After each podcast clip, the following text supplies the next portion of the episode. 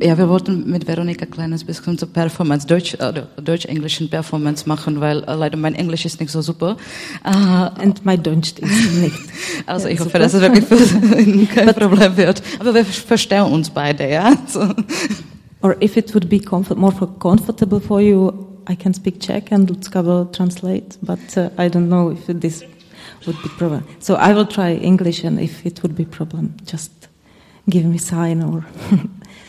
So, uh, Brno Architecture Manual is uh, from the from its beginning, uh, that was uh, let's say ten years ago, uh, started in Brno, as you can see on the picture. And Brno is the second is the second largest uh, city in the Czech Republic, and the the idea to to to make Brno Architecture Manual came up to mind the former director of the Brno House of Arts, Rostislav Koričánek who uh, once said, "Oh, uh, all the tourists uh, who came to Brno just know Villa Tugendhat, and you probably know Villa Tugendhat as well."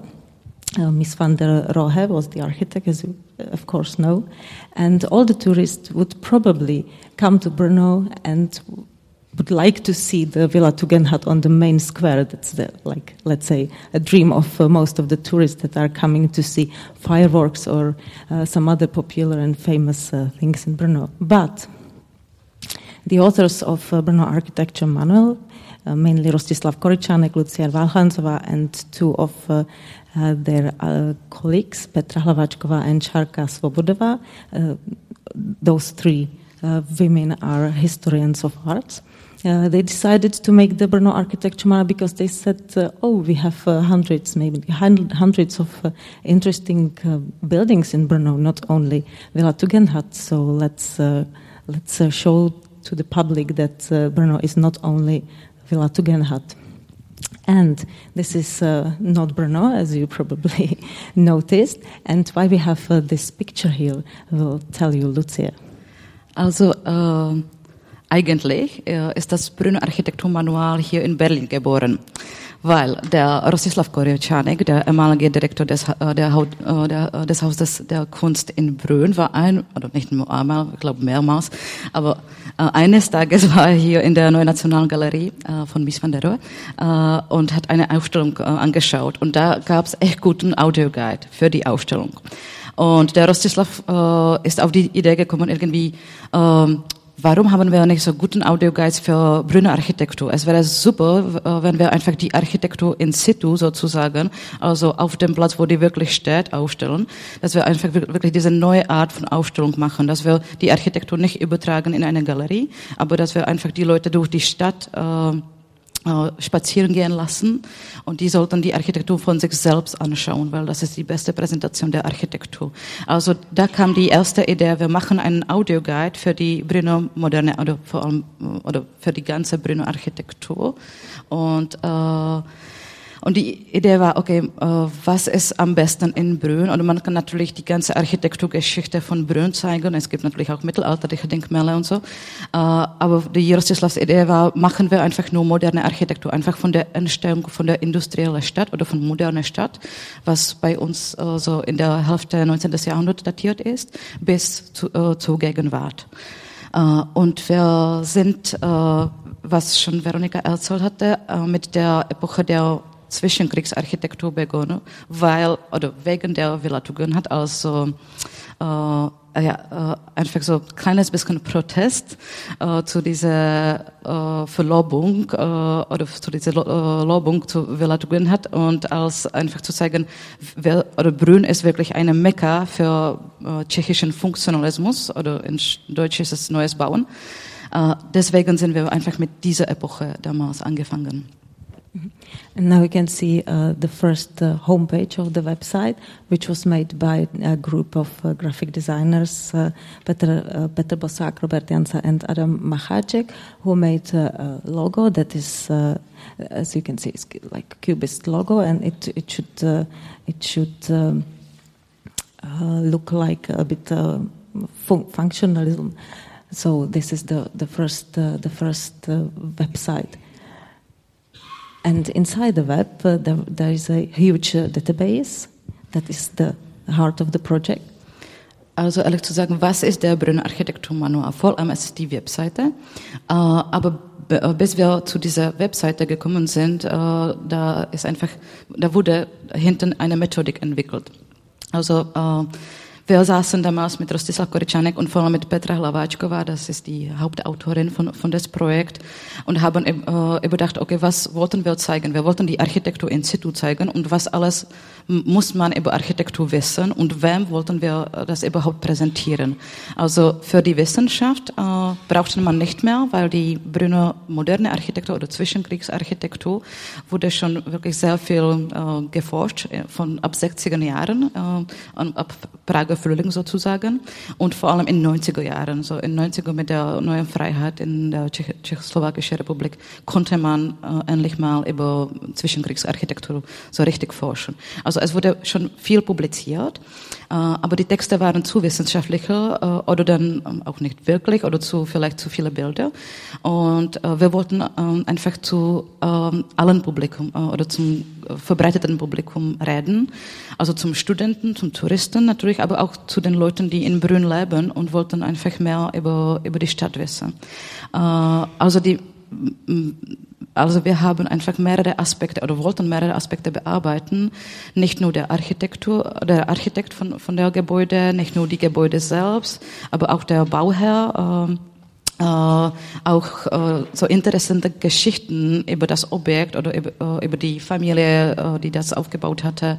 Äh, wir wollten auch mh, mm, äh, äh, auch andere Sachen wie Denkmalpflege zeigen, weil das war auch ganz wichtig für die Zeit, weil damals oder, oder von diesen neun Jahren, als wir gewonnen, oder zehn Jahren, wie lange ist es, äh, als wir begonnen haben mit dem Projekt, äh, war genau eine Welle von äh, neuen Isolierung von diesen Gebäuden. Also viele Gebäude haben ganz bunten Fassade bekommen und die originellen Strukturen und originelle Architektur, äh, architektonische Teile wurden leider verwendet.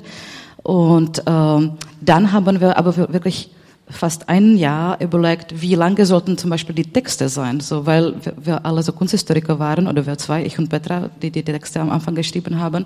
Und bei uns war einfach normal, dass wir so einen wissenschaftlichen Text schreiben.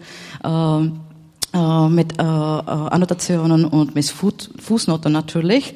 Und dann wir dachten, okay, das ist dann aber blöd, denn das wollten jetzt keine normale Leute oder würden nie normale Leute lesen. Also es müsste etwas kürzer sein und es musste einfach mehr populär sein. Also wir haben wirklich eine Methodik entwickelt für die also Editation-Methodik sozusagen, einfach für die Texte, für die Länge der, der, der Texte und dann hatten wir tausende Excel-Tabellen mit tausenden Objekten, die wir bearbeiten wollten, mit tausenden Fotografien, was wir fotografieren lassen wollten und mit tausende Kontakte und äh, anderen Informationen. Und da kamen die wichtigsten Personen zu uns und das sind die ITs, also unsere äh, Firma, die wir äh, ausgewählt haben.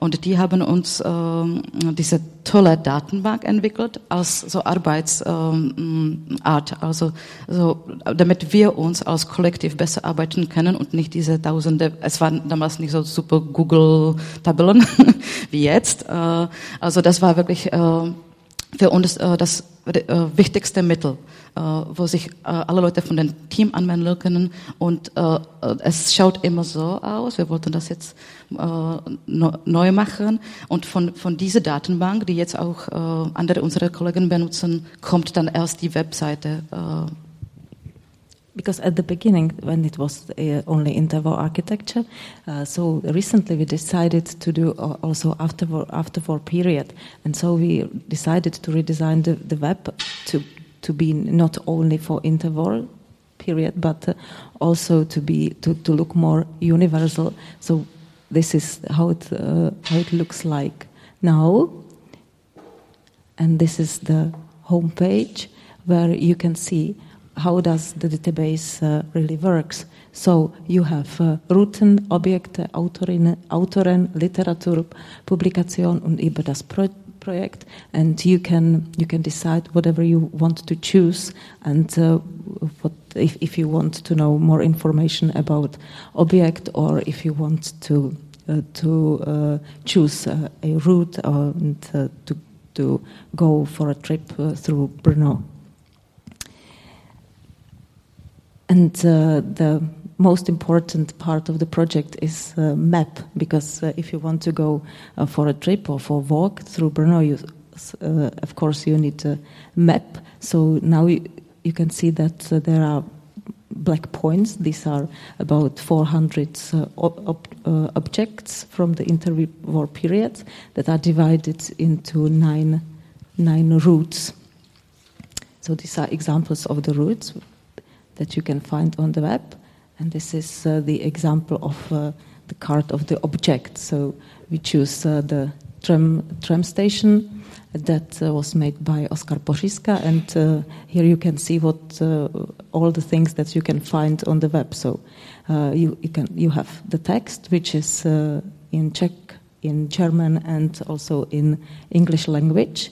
And uh, there is not only the text, but also the audio guide, which can be played or download uh, on your mobile phone or, or, whatever you whatever you want. You have uh, there also information about um, uh, historic preservation, GPS information, information about uh, public transport, and uh, about literature that is very well um, used by students they find the, the expert literature on the website. And this is the example of a card of an architect. So all, all the information about the architect, about his curriculum vitae, and about his work.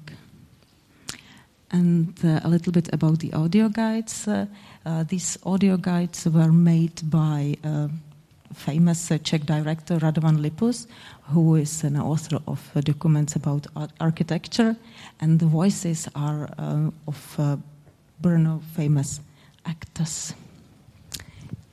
Vielleicht nur ganz kurz zu der Aufnahme. Äh, wir haben das auch so genderkorrekt gemacht. Also jede Aufnahme macht immer so eine Frau und ein Mann, also mhm. Audioaufnahme. Und äh, für die deutsche Sprache haben wir eine Österreich und eine Deu äh, Deutsche äh, gewählt. Und für die ähm, englische Sprache, da spricht eine Frau aus US, äh, USA und eine Brite. Also.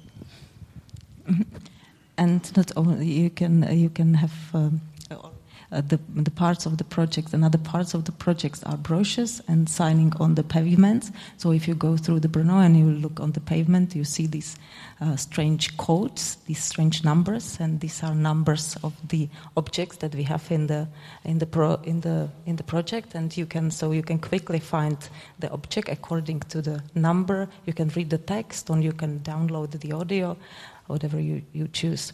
Uh, these brochures are uh, freely Uh, uh, mm, you can take them freely in the House of Arts, in the Brno House of Arts, and in the Touristic Information Center in Brno. Or we have we have them also here, so you can take them as well or if you are really conservative, you can uh, you can have our publication, and we, uh, in fact, we have uh, now the second edition because the first edition was very quickly sold out.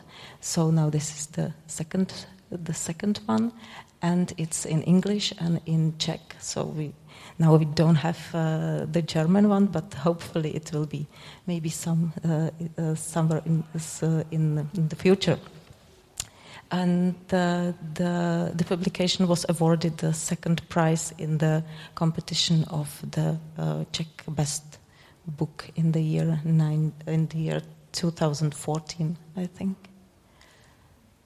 And we have also a huge accompanying program for public because the project is not only for expert but also for public.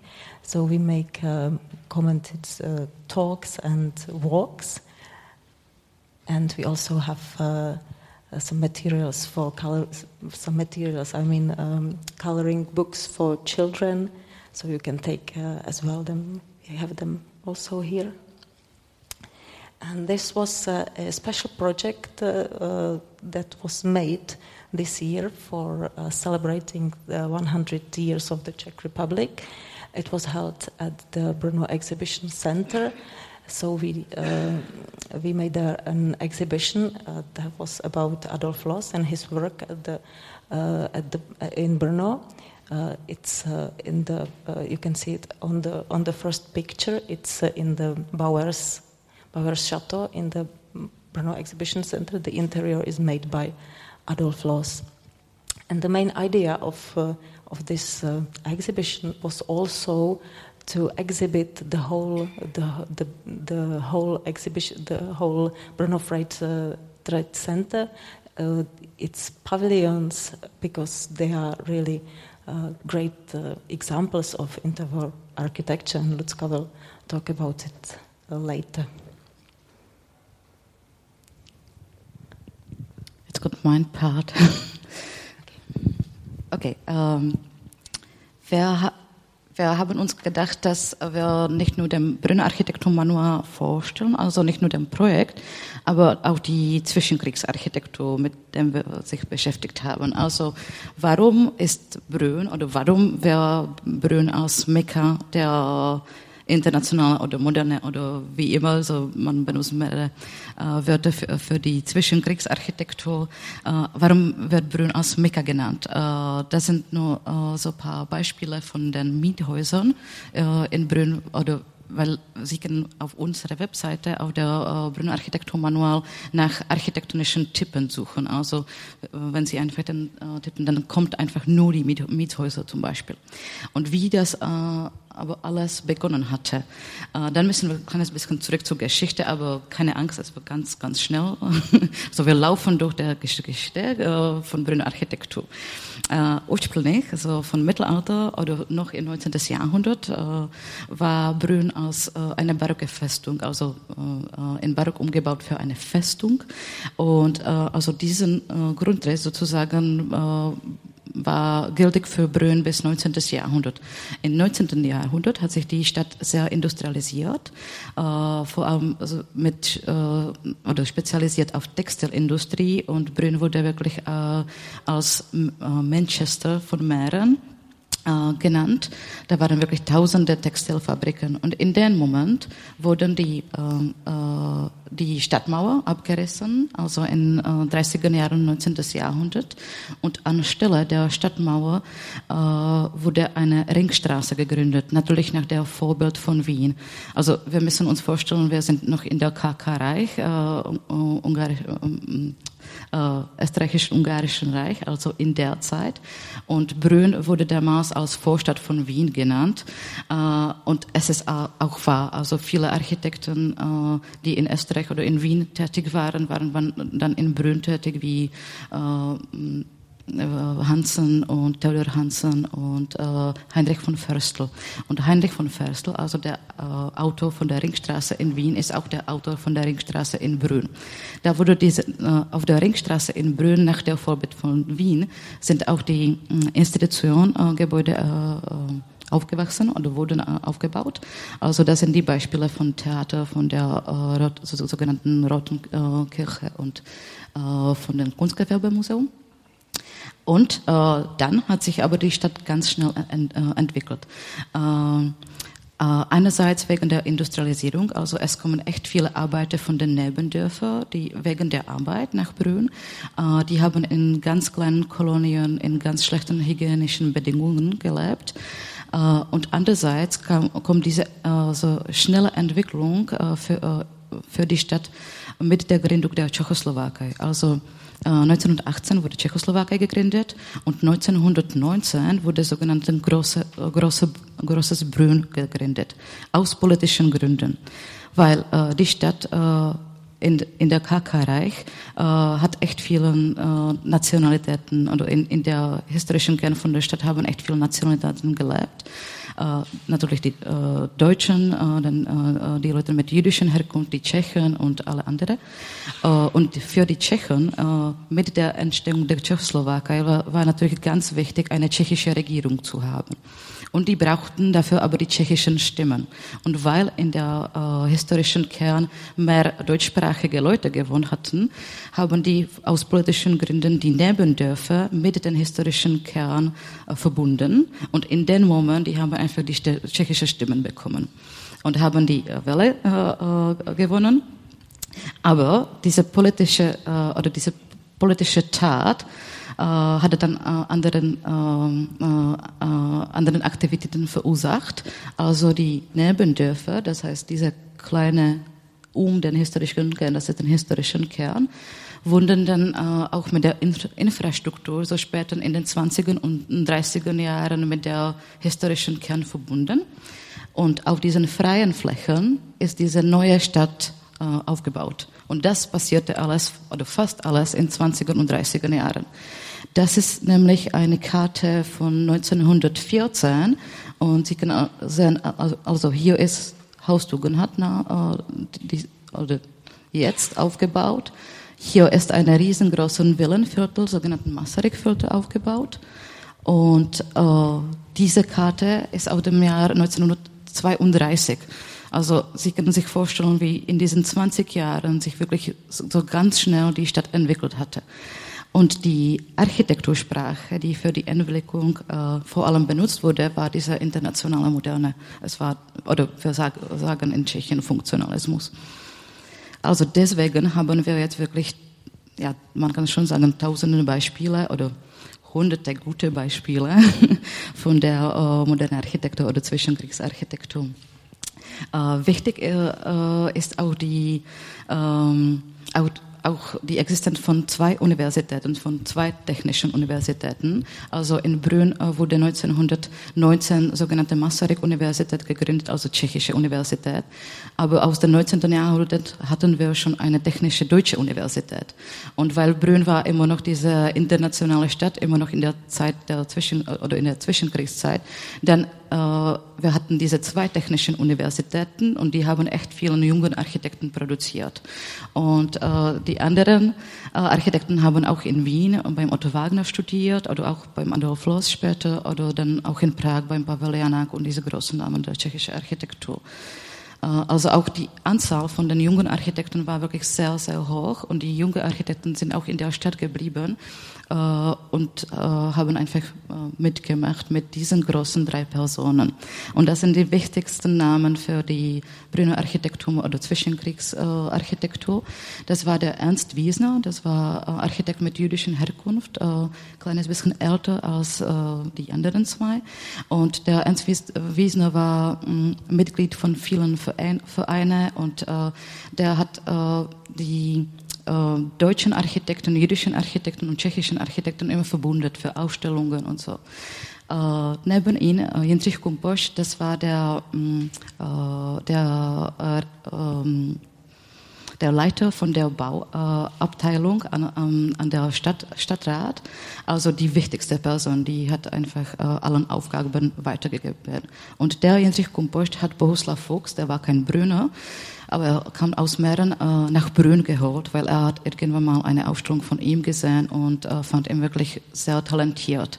Und vor allem diese Kombination äh, Dietrich Kumpost und Bohuslav Fuchs, das sind die, die stehen wirklich auf äh, oder hinter dieser modernen Entwicklung äh, Brünner Architektur.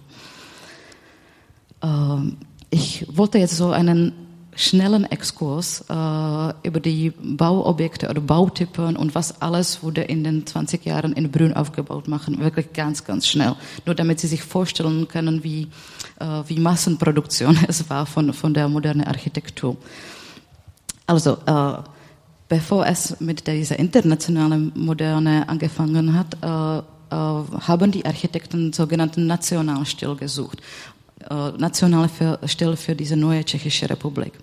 Und es ist mit der kubistischen Architektur verbunden. Sie kennen diese äh, weltberühmte Prager kubistische äh, Kubismus in, in der Architektur. Und diese Nationalstelle äh, ist dann mehr so rundbogig, also Sie sehen hier nur diese kleinen äh, Elemente. Also wir nennen das in Tschech, äh, Tschechien Rondokubismus oder Nationalstil. Das ist der Äquivalent für, für den Termin. Und diesen Stil wurde vor allem für die öffentlichen Gebäude benutzt als wirklich Propagation von der neuen entstehenden Republik. Also das ist ein Beispiel aus Brünn, das ist das Landesamt. Äh, das war aber ganz, ganz kurze Periode für ein paar Jahre nur.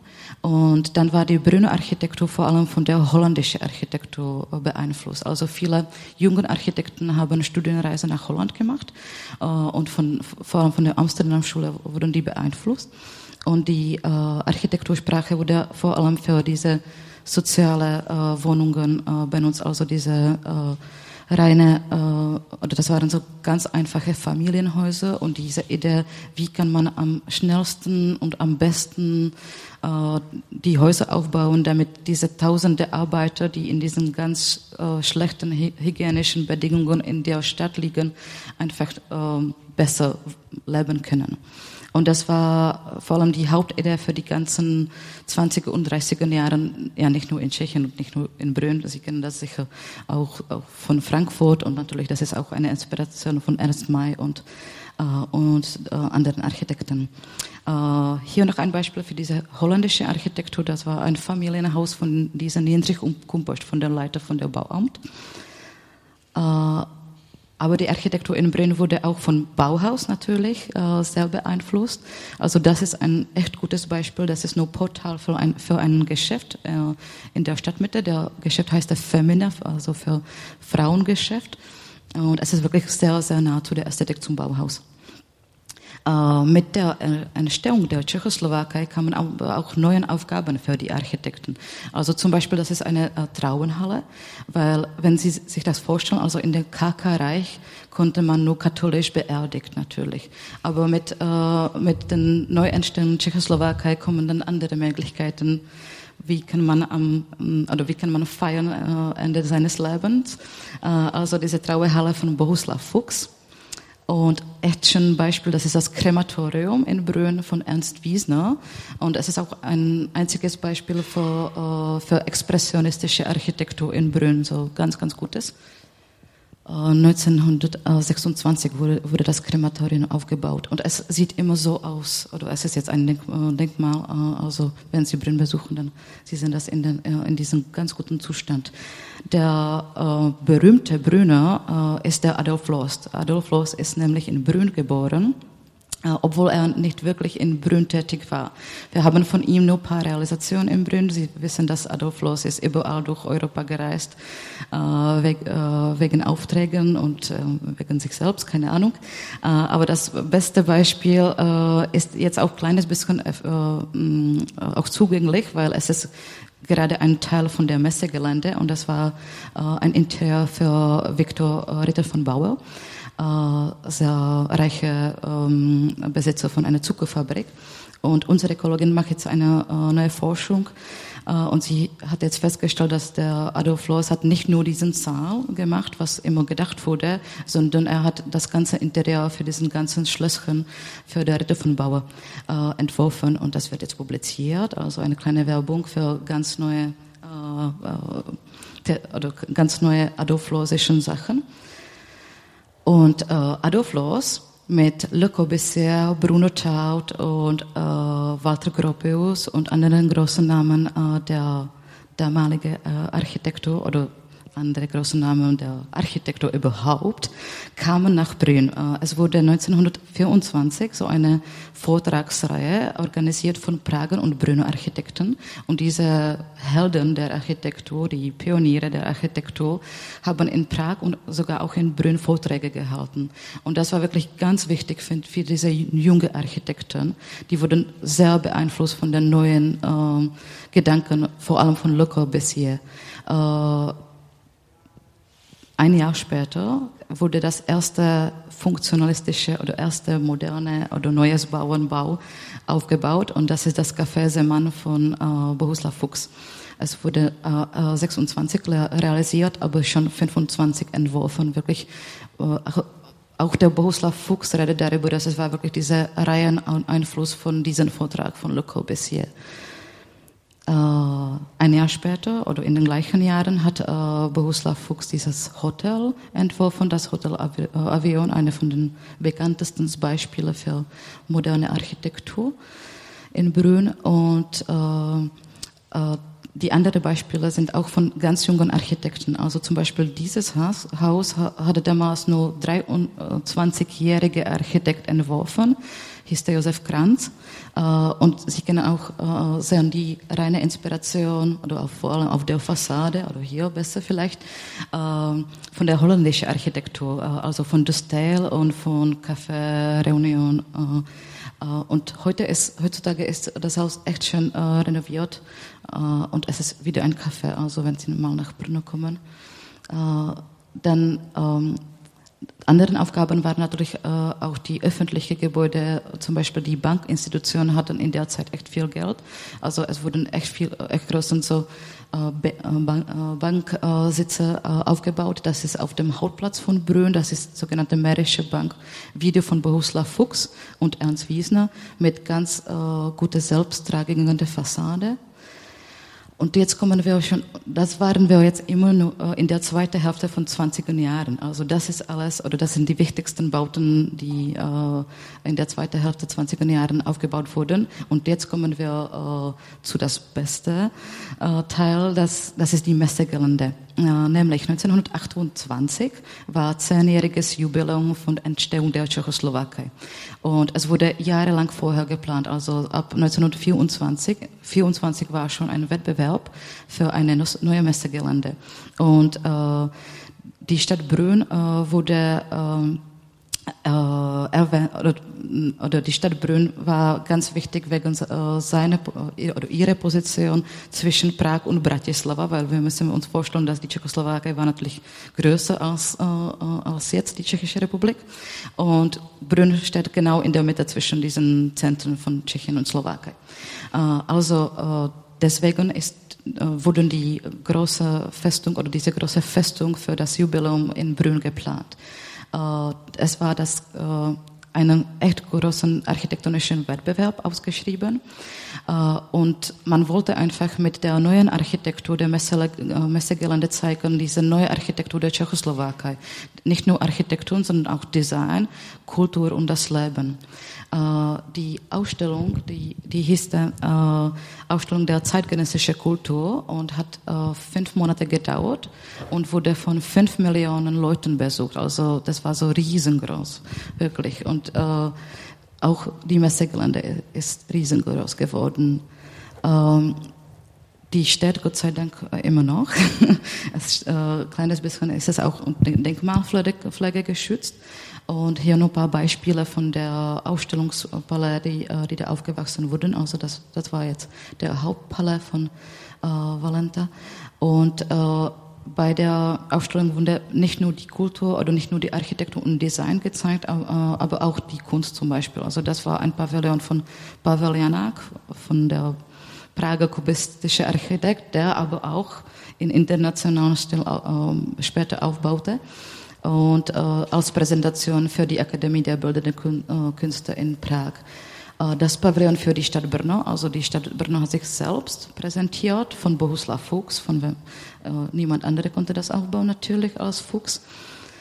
Und äh, neben der Messegelände äh, stand äh, oder wurde auch eine kleine Kolonie gegründet.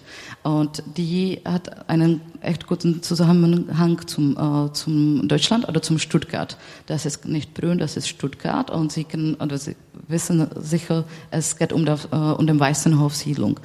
Ähm, und äh, in Brünn äh, haben zwei, äh, zwei Fabrikanten und zwei Bauunternehmer äh, ein Grundstück gehabt äh, und die wollten einfach Geld verdienen, aber haben sich äh, inspiriert lassen von dieser tollen Idee von dem Weißen Hong. Äh, also das, äh, und haben diese kleine Kolonie gegründet, die heißt Neues Haus.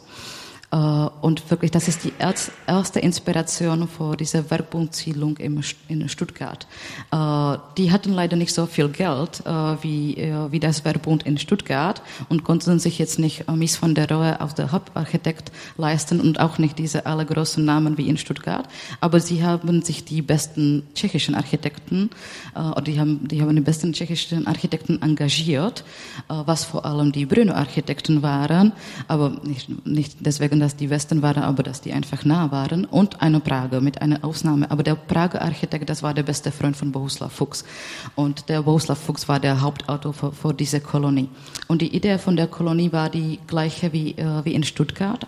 Also wir wollten äh, für, äh, der Öffentlichkeit und auch den Architekten natürlich und den ganzen Welt zeigen, wie sollte die äh, beste äh, Architektur der Einfamilienhäuser ausschauen und wie sollten die Einfamilienhäuser einrichtet sein, auch von Interieurs und ähm, wie äh, ist das beste ökonomische Weg äh, für, für die Aufbau.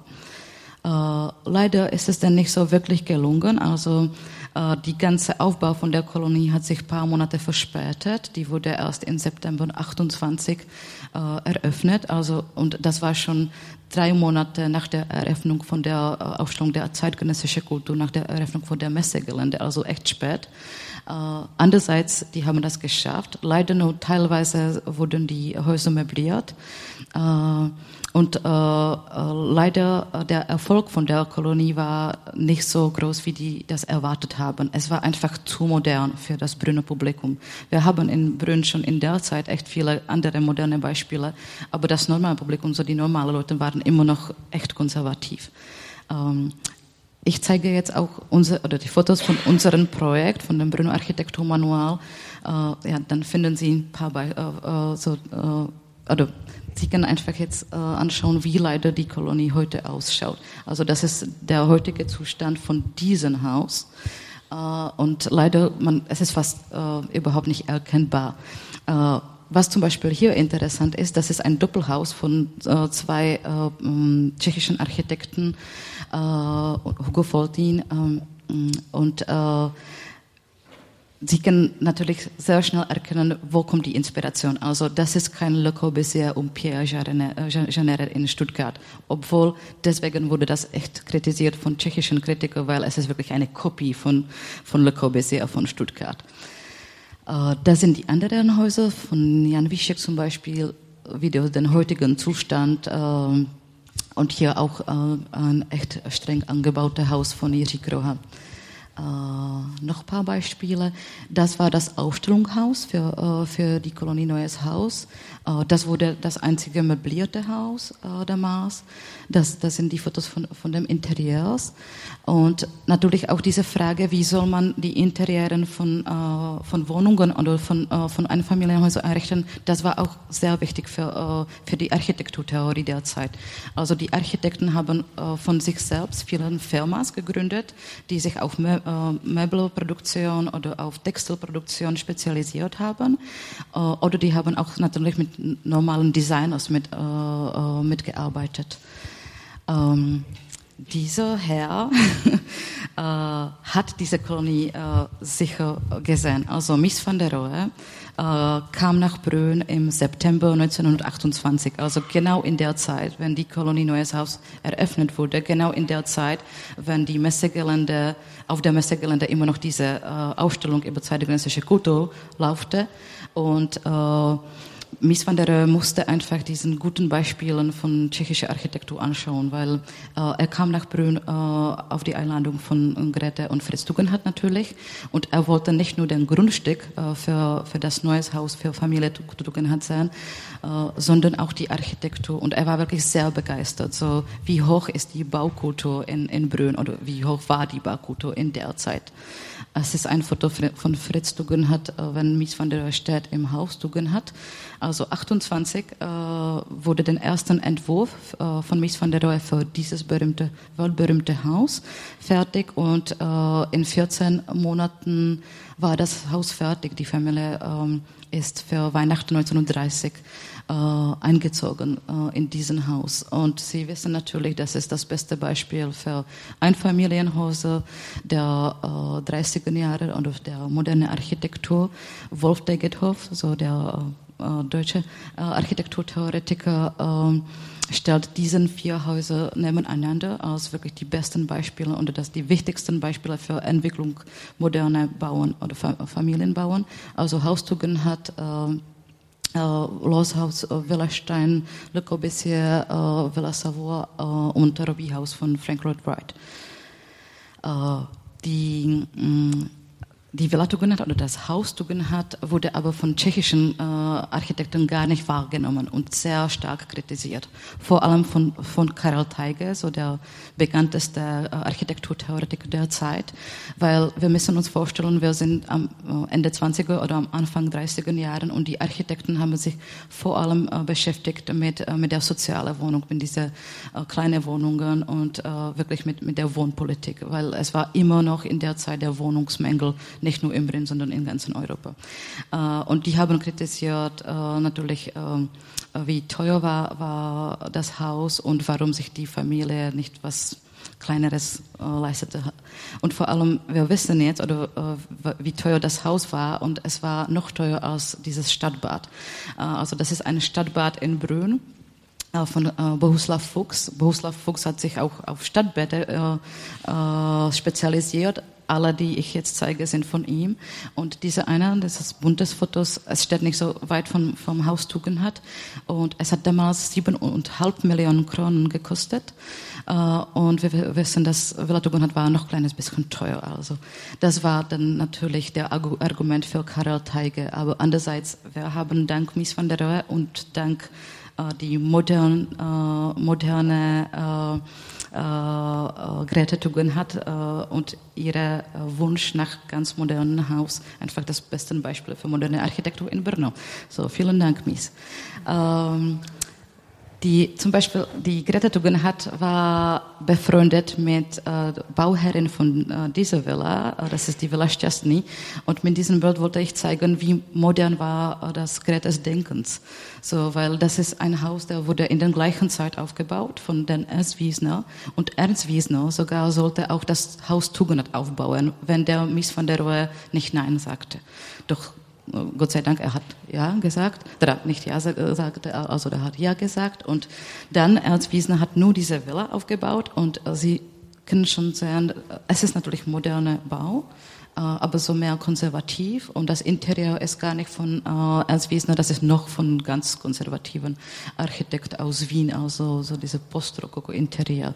Also das war typisch. äh, für so andere Auftraggeber. So nicht alle waren so modern denken wie, wie die Greta Thunberg Ähm, neben der Karel Teiger, so diesen Theoretiker von, nicht nur von Prager Architektur, waren auch viele Brünner Theoretiker. Also die Architekten haben sich wirklich auch mit der Theorie beschäftigt und mit Sozialwohnungen und so.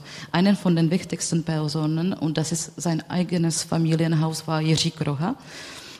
Äh, Entschuldigung. Äh, das ist der mit, äh, mit Neswa, also mit einer äh, Dichter. Und so haben die Architekten gelebt äh, in der Zeit. Das ist äh, äh, das eigene Familienhaus von Iri Groha ist auch von derselben Zeit. Also es wurde auch so 1930 fertig. Also er hat natürlich schon äh, ganz andere Vorstellungen über eigene Häuser. Aber er hat diesen ganz interessanten äh, Projekt gemacht mit äh, seinen Studenten, weil er hat auch unterrichtet äh, an der Tschechischen Technische Hochschule äh, oder die Technische Universität.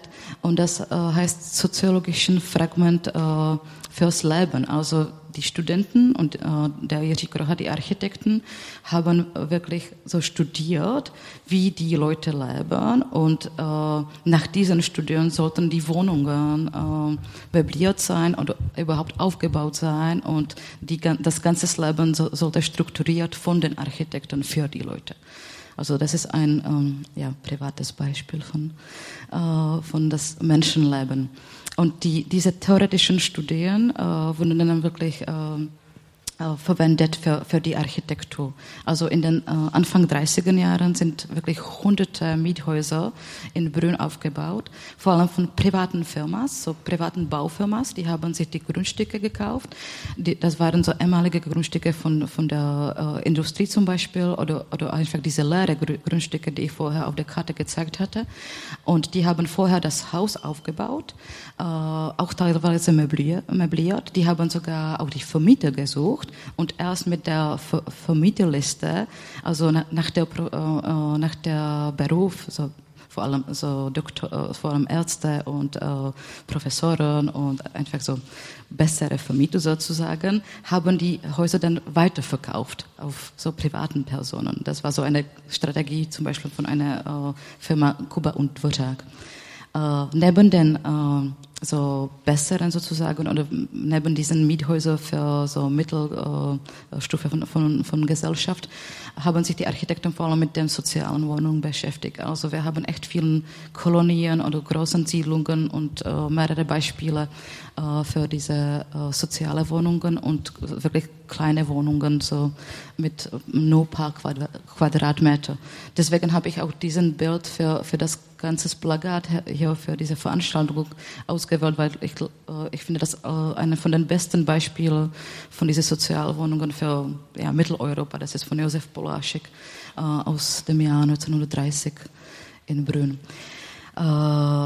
Daneben haben sich die äh, Architekten natürlich auch mit der Infrastruktur und äh, mit, mit der Schulung und äh, einfach mit dem ganzen Leben von den Leuten äh, beschäftigt. Also es wurden auch echt viele Schulen äh, in Brünn aufgebaut. Äh, das ist das beste Beispiel wieder von Bohuslav Fuchs mit Josef Polaschek, mit der Autor von diesen Sozialwohnungen. Und ein paar Beispiele von äh, Mojmir Kiselka. Und für die Architekten war auch sehr wichtig, mit den mit den Lehrern und mit den Professoren zu kommunizieren, wie sie sich äh, das Unterricht vorstellen und natürlich dann die hygienischen Bedingungen, also die großen Fenster, äh, dass man lüften könnte und alles Mögliche. Was kommt natürlich auch von der holländischen Architektur auch und auch von der, von der äh, deutschen Architektur von Bauhaus. Äh, andere Aufgaben zum Beispiel wie Bohuslav Fuchs, das ist ein Studentenheim, äh, der hieß nach Masaryk, also alles in der Ersten Republik hieß der nach Masaryk und nicht alles, aber viel, viele Gebäude. Äh, andere Aufgaben war, äh, waren dann äh, auch so zum Beispiel Synagogen oder Kirchen, so protestantische Kirchen, weil mit der Entstehung der Tschechoslowakei äh, wurden auch neue Kirche, evangelisch, äh, evangelistische Kirche gegründet. Es war natürlich früher nicht möglich im KK-Reich. Also das war auch ganz interessante Aufgabe für die Architekten, eine Kirche aufzubauen. Und das ist bis jetzt ist, ist das beste Aufgabe für Architekten, glaube ich.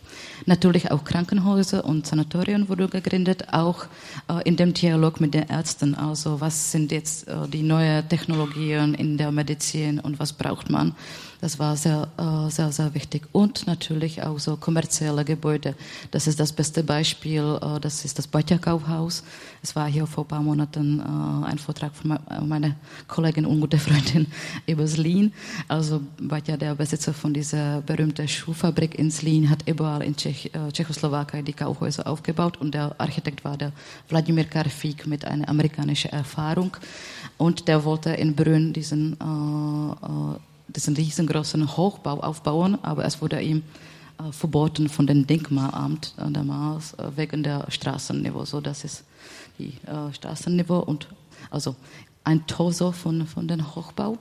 Ähm, eine von den letzten Beispielen, das wurde äh, fast von dem Zweiten Weltkrieg aufgebaut. Äh, das war auch ein Finanz, finanziellen Amt oder so eine mährische Sparkasse von jüdischen Architekten aufgebaut oder Architekten von jüdischer Herkunft. Äh, und wir können schon an, anschauen, wie hat sich auch die Architektursprache entwickelt, also auch diese emotionale Phase von, von neues Bauen, von Funktionalismus, diese Inspiration von Hans Scherr ein kleines bisschen kann man schon in der Architektur anschauen, vor allem im Interieurs. Das sind die Interieurs, die bis jetzt erhalten oder ganz gut erhalten sind. Und ich glaube, das ist auch der Vorteil von der Brünner Architektur. Äh, Gott sei Dank äh, obwohl Brünn äh, bombardiert wurde in den Zweiten Weltkrieg. Äh, es wurden vor allem die Fabriken beschädigt und nicht das Stadtzentrum wirklich. Oder auch, aber nicht so schrecklich wie alle deutschen Städten. Also bei uns sind wirklich tausend oder hunderte echt gute Beispiele von der Zwischenkriegsarchitektur erhalten in den originalen Zustand und äh, auch in Interieurs, also oder vor allem ja, oder die wichtigsten Teilen sozusagen. Das? Das? Ist äh, heute ist es die Sparkasse, also das ist von außen und das ist äh, das Interieur und heute ist es tschechische Sparkasse, also meine Bank. die äh, Architekturmodell und die, das Funktionalismus, das Brüner Funktionalismus hat sich auch noch nach dem äh, Zweiten Weltkrieg weiterentwickelt, aber leider nur zwei Jahre oder bis oder drei Jahre, bis äh, diese kommunistische Revolution im Februar 48 kam. Dann war das nicht mehr möglich. Aber eine von den letzten Bauten war dies, äh, ist das dieses Krankenhaus, das Kinderkrankenhaus von äh, äh von äh, Bedřich Rosenau. Das war ein Architekt, der sich wirklich nur für Krankenhäuser spezialisiert hatte. Und diese, dieses Haus wurde wirklich total gelobt von Le Corbusier. Er hat sogar einen Brief geschrieben an den Direktor von dem Krankenhaus, wie toll ist der, äh, ist der ba äh, Bau. Also, also äh, ein bestes Beispiel. Und es steht nur zwei Minuten, Gehminuten von Haustugendhat. Äh, ja, äh, als wir das Projekt Brüno Architekturmanual bearbeitet haben, äh, eine oder eine ein Grund dafür war, wir wollten auch äh, die Sachen äh, oder die Bauten ein kleines bisschen retten. Und wir dachten, wenn wir äh, es mehr populär machen, die Architektur der Zwischenkriegszeit, dass dann auch normale Leute werden äh, darauf achten, wie die äh, äh Gebäude rekonstruieren oder sanieren und wie, wie die Isolierung gemacht wird. Und es hat in paar Beispiele funktioniert. Also ich kenne das von meinen Bekannten, dass die kamen zur Sitzung von der Wohnungsbesitzer mit diesem Buch und zeigen, hey, wir wohnen in diesem ganz coolen Mietshaus. Dann brauchen wir keine lila Fassade, aber wir machen keine eine graue Fassade oder so. Und leider, äh, also äh, äh, von vor neun oder diesen neun oder zehn Jahren, als wir begonnen haben mit dem Projekt, war wirklich so eine äh, auch finanzielle Unterstütz Unterstützung von Staat äh, wegen so äh, neuer Isolierung, so ökologisch. Das war wirklich so ähm, von ökologischen ganz guten Gründen natürlich, aber für die Architektur es war wirklich tödlich. Und äh, es wurden wirklich die originellen Teile von, von den Häusern ganz schnell äh, verwendet für, für neue. Und äh, deswegen, oder das war also nicht nur wegen Haus Tugendhat, äh, aber auch aus diesen Gründen äh, wollten wir äh, zuerst diese Zwischenkriegsarchitektur in Brünn bearbeiten. Und jetzt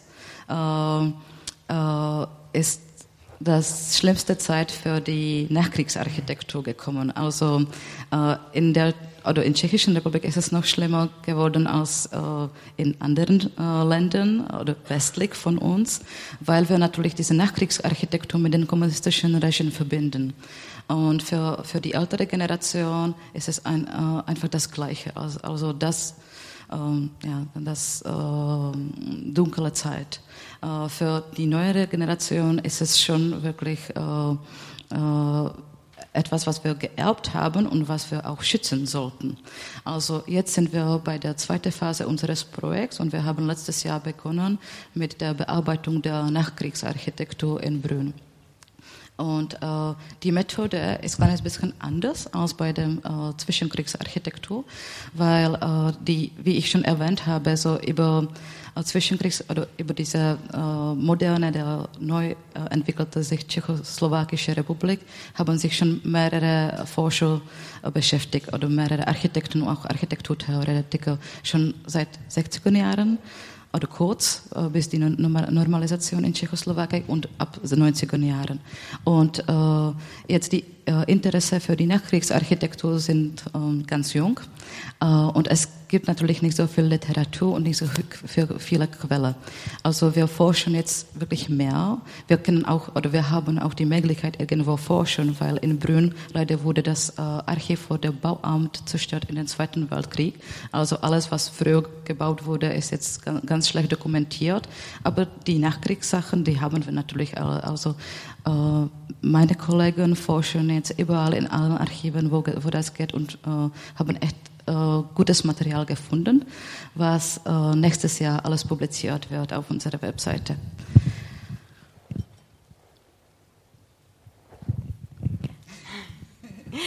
so maybe you, you should you, you should continue because uh, I can I can see that uh, the your, your German is so great that uh, the audience is uh, listening as as well as me. So no, this is uh, this is how the how the um, how our project goes now. So you can see that the team is uh, more now now contains more people. At the beginning, it was only four people. Now it's um, it has has uh, about uh, 15 members, and to be honest, they are mainly students of Lucia. Uh, so you can see their, their, name, their names. And uh, we should mention that uh, the financial support comes from Ministry of the Czech Republic, 50%, to be honest, 50% from the Ministry of Czech Republic and 50% from the, from the um, uh, city of Brno. Und das Brünner Architektur, Entschuldigung, man hat äh, auch, Brünner Architektur Manual hat auch äh, Geschwisterprojekte sozusagen. Äh, eine haben wir in Pilsen gegründet, äh, weil Pilsen war noch 2015 die äh, Kulturhauptstadt von Europa. Und äh, Petr Klima, ein Architekt, der in Pilsen lebt, äh, wollte unbedingt äh, ein Manual für Pilsener Architektur machen. Also äh, wir haben ein Team, gegründet, und haben wirklich geforscht, weil auch die Pilsener Architektur ist nicht so gut bearbeitet wie die Brünner Architektur. Also das war wirklich so eine Archivarbeit. Und unten hier auf dem Slide sehen Sie die Webseite von Pilsener Architekturmanual. Äh, letztes Jahres äh, wurde das Litom äh, Litomischl Architekturmanual gegründet und fast beendet von auch einer Kollegin von, von mir und das ist die Webseite für, für Litomischl Manual. Dieses Jahres wird schon Architekturmanual für Hradec Králové vorbereitet und wir kommunizieren gerade mit Slin, also die haben jetzt schon einen Antrag äh, fertig gemacht und wir kommunizieren mit Jihlava, mit Jičín, äh, mit Bratislava, mit Kharkov, äh, Kharkiv. And this is finally the future vision. So the question is if you would like to have uh, architecture manual in Berlin, because the, the ideal vision is to have a network of architecture manuals all over the Europe. So uh, you should uh, we should we should make a route, a special route, uh, for example, of Adolf Loos. So you can just write uh, Adolf Loos to the uh, database, and uh, you will get in a minute a route of Adolf Loos all, all, all, over the Europe. So let's hope it will we will manage it some someday in the future. Ja, hoffentlich schon äh, in zwei Jahren. Vielen Dank für Ihre Aufmerksamkeit.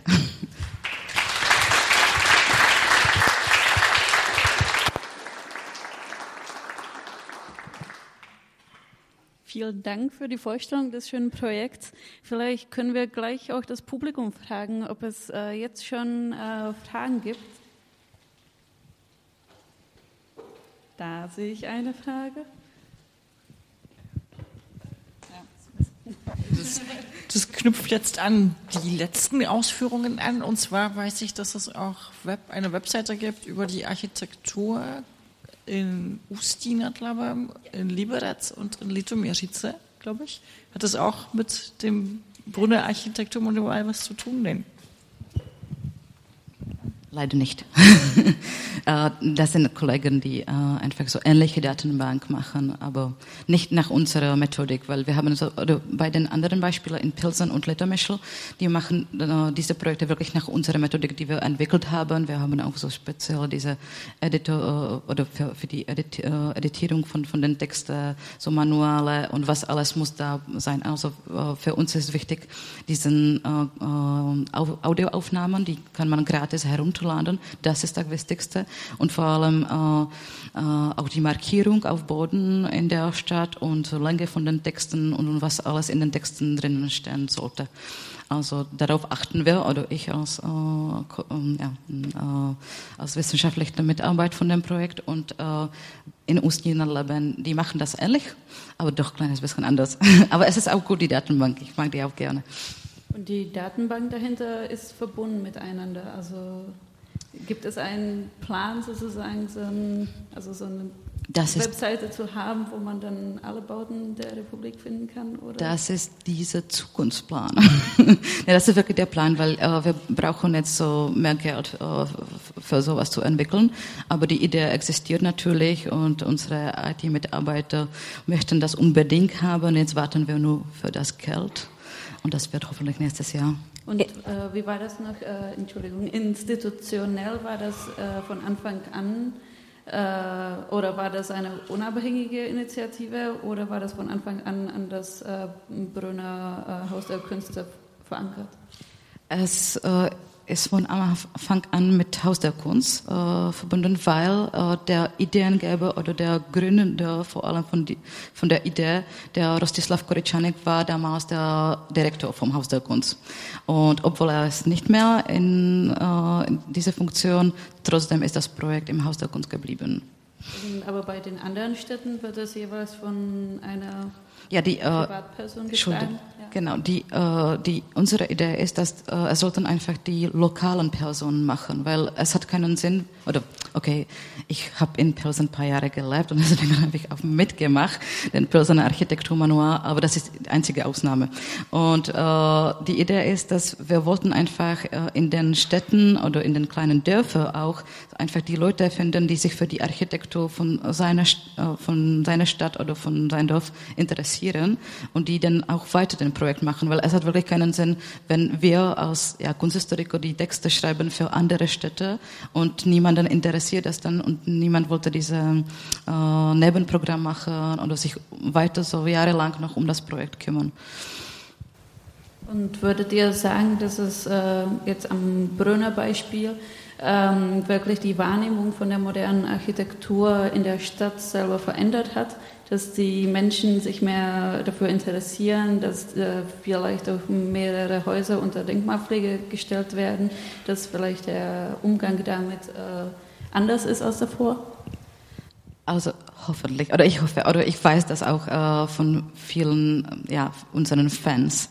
So, die kommen zu diese Kommentierführungen, dass die machen sich wirklich am Wochenende Spaziergänge mit diesem Buch in Hand oder mit, mit Smartphones. Also es existiert äh, oder existieren solche Fans von dem Projekt auf jeden Fall. Äh, mit der Denkmalpflege es ist eine andere Frage, weil es stehen schon echt viele guten Beispiele unter Denkmalschutz seit den 80er Jahren und äh, jetzt langsam auch weitere. Aber jetzt ist äh, die Denkmalpflege mehr auf die Nachkriegsarchitektur orientiert oder auch unsere Initiativen, weil jeder Tscheche kann beim Ministerium anfragen, und ob das und dieses, dieses oder jenes Haus unter Denkmalpflege oder vor Denkmalpflege geschützt sein könnte. Also.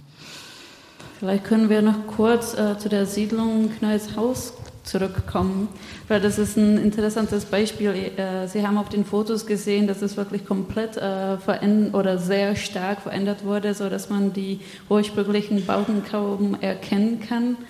Ähm, auch wenn man nach Brünn reist, wenn man dahin kommt, äh, sieht man, also kann man kaum erkennen, dass es wirklich eine wichtige Stelle der Architektur ist. Ähm, Erstens würde mich interessieren, wann diese ganzen Veränderungen stattgefunden haben und ob es da vielleicht Pläne wie in Wroclaw oder äh, in anderen Städten gibt äh, zur Renovierung und so weiter. Ja, also die Kolonie hat äh, dieses Jahr auch ein Jubiläum gefeiert, so 90 Jahre. Und meine Kollegen von Stadtmuseum in Brünn, äh, Jędrzej Katrny und Dagmar Czernoschko, haben eine so dicke Monographie nur über äh, äh, der Kolonie geschrieben. Äh, es ist Tschechisch und Englisch, Werbung. Und ähm, äh, die haben jetzt äh, neue, äh, ganz interessante Sachen gefunden, dass zum Beispiel, weil äh, diesen, äh, diese Idee, dass äh, die äh, Bauherren äh, ganz schnell äh, die Häuser verkaufen, ist nie gelungen. Und die haben von sich selbst, also diese Investoren, haben schon am Ende 30er Jahre die Häuser umgebaut lassen nach seinen Entwürfen und geteilt aus mehrere Wohnungen und haben versucht, nur die Wohnungen zu verkaufen. Und dann natürlich die schlimmste Phase für die Kolonie kam äh, in 90er Jahren, kann man sagen, nicht in der Nachkriegszeit oder bis, äh, äh, bis, äh, bis der Revolution in, äh, in der Tschechoslowakei, sondern in den 90er Jahren, wenn die Leute echt mal Geld haben. So in dem Mo- Moment äh, war das wirklich ähm, ganz gefährlich für diese Kolonie. Andererseits, äh, es ist wirklich ganz wichtige Kolonie, weil es ist wirklich die erste Inspiration für, äh, von Weißenhof-Siedlung. Äh, Und jetzt gerade gibt's äh, und es ist hier in Stuttgart geboren, eine Initiative, äh, also die Leute von Denkmalpflege und Architekturtheoretikern äh, wollten allen diesen Werkbundsiedlungen äh, als äh, Europ äh, europäischen Denkmal äh, nennen, oder so, nicht diese UNESCO-Denkmal, aber diese unsere europäischen Denkmäler. Äh, und äh, die Initiative existiert in allen Städten, also in Stuttgart, in Brünn, in äh, Wroclaw, in Wien, wo ist diese Werkbundkolonie, äh, und in Zürich und sogar auch in Prag, in Baba, obwohl es nicht Werkbundsiedlung ist. Äh, also jetzt schauen wir mal, ob es wirklich äh, dann, ja, dann wirklich passiert oder nicht. Hoffentlich schon, weil es wird auch, es konnte diese Kolonie noch retten, glaube ich. Und könnte man auch über die anderen funktionalistischen Bauten in Brünn sagen, ob den eher die Zeit vom Kommunismus geschadet hat oder die Zeit nach den nach 90? Ja, schwere Frage. Ja, meiner Meinung nach, äh, ja, je, je nach dem Beispiel, aber ich muss das vielleicht schon sagen, meiner Meinung nach, äh, es wurde echt viel in den 90er Jahren so äh, geschädigt weil da kam man wirklich so, da, da kam neues Geld äh, zu der Gesellschaft und vor allem in den 90er war das nicht so populär, auch diese Zwischenkriegsarchitektur. Oder bei Theoretikern natürlich schon, aber bei normalen Leuten nicht wirklich oder die haben gar nicht gewusst, worum geht und dann, dass man das schützen sollte. Äh, ja, wahrscheinlich so. Ähm, und äh, diese Siedlung, über die wir gesprochen haben, die wurde ja zum zehnjährigen Jubiläum gebaut. Jetzt äh, haben wir eben die 100. Äh, das 100. Jubiläum ähm, gefeiert. Ähm, hatte also die Stadt überhaupt, also damals hat man gesehen, dass schon nach äh, fünf Jahren von Existenz der Republik äh, schon große Pläne angefangen wurden zu schmieden, wie man es feiern konnte und dieses Riesenarchitektur äh, Plan ähm, aus, ähm, gebildet wurde. Ähm, gab es überhaupt zum Beispiel Überlegungen, äh, sowas zum 100. Jubiläum zu machen ähm, oder einfach diese Architektur noch mehr äh, sichtbar zu machen? Nee, leider, äh, leider nicht, äh, wirklich. Ja, äh, unsere Republik ist jetzt anders als die erste Republik. Aber äh, was gab's? Äh, es gab diesen Festival, was wir schon, schon mit Veronika erwähnt haben. Also das äh, fand auch äh, in Brünn statt äh, und genau auf dem Messegelände. Und äh, weil wir mit der Organisator in Verbund äh, oder Kontakte hatten, dann wir haben wirklich diese Idee ihm gegeben, hey, dann zeigen wir auch die Architektur, äh, weil die Architektur wurde wirklich für dieses zehnjährigen Jubiläum des Republik, äh, der Republik äh, ähm, äh, entworfen. Und dann müssen wir, wir können zeigen, nicht nur diese alte oder Architektur von Ende 20er, aber auch die ganze Architekturgeschichte der Messe Gelände. Also das war das unseres Projekt. Aber wenn jetzt die Tschechische Republik was Neues, so riesengroßes aufbaut, es ist leider nicht so. Also. Schade. Ja, genau. ähm, und ähm, vielleicht noch eine letzte Frage. Dieses Buch, äh, es gibt ja eine tschechische Version und es gibt auch eine englische Version, die wir hier äh, haben. Äh, ist, äh, und da die Webseite auch auf Deutsch ist, äh, ist auch eine deutsche Version geplant. Wir hatten nie wirklich Geld dafür, aber sollten wir wahrscheinlich um das Geld sich kümmern, dass es dann auch existiert. Ich, ja, wir finden das auch irgendwie wichtig, weil äh, die Touristen oder die Architektur äh, Liebhaber kommen immer äh, aus Deutschland oder aus Österreich. Also es wird schon schön von uns. Oder aus der Schweiz sogar auch. Und bei den Zukunftsplänen, da habe ich äh, gesehen, dass äh, gar kein Manual zum Beispiel für Prag geplant ist. ne, das war nur ein Witz. Äh, äh, es ist auch, aber ähm, ja, wir es gibt schon ein paar Initiativen in Prag, also vor allem unsere Bekannte, die äh, haben schon überlegt, dass sie ein Architekturmanual machen. Aber es ist natürlich äh, noch komplizierter als in Brünn. Brünn ist schon zweitgrößte Stadt in, äh, in, der, äh, in Tschechien, also äh, und die Anzahl von Objekten ist schon riesengroß, also im Vergleich zu Pilsen oder zu Lit, Littermischl zum Beispiel oder Zlín. Und in Prag ist es natürlich noch mal komplizierter. Also diese kuratorische Arbeit, welche Gebäude soll, sollte man wirklich wählen für das Projekt, wäre noch komplizierter. Aber natürlich ist es auch im Plan, so schauen wir mal. Äh, und äh, zum Schluss vielleicht, wie kann es, ähm, also du hast es in dem äh, am Anfang äh, angedeutet, wie, ähm, wie es überhaupt sein konnte, dass äh, so viel Modernes in Brünn gebaut worden ist und vielleicht nicht eben in äh, anderen Städten in der Republik, aber vielleicht auch europaweit. Ähm, könntest du es nochmal zusammenfassen? Also es war diese gute Konstellation, glaube ich. Oder äh, einerseits war das äh, diese politische Entscheidung, wir gründen diese große Stadt Brünn. 1919. Dann äh, diese echt gute Konstellation von Politikern, weil in den 20er Jahren äh, war äh, ein echt guter Bürgermeister in Brünn, der äh, hat echt viel Geld für wirklich die Neubauten gegeben, also für, was von der Öffentlichkeit finanziert wurde.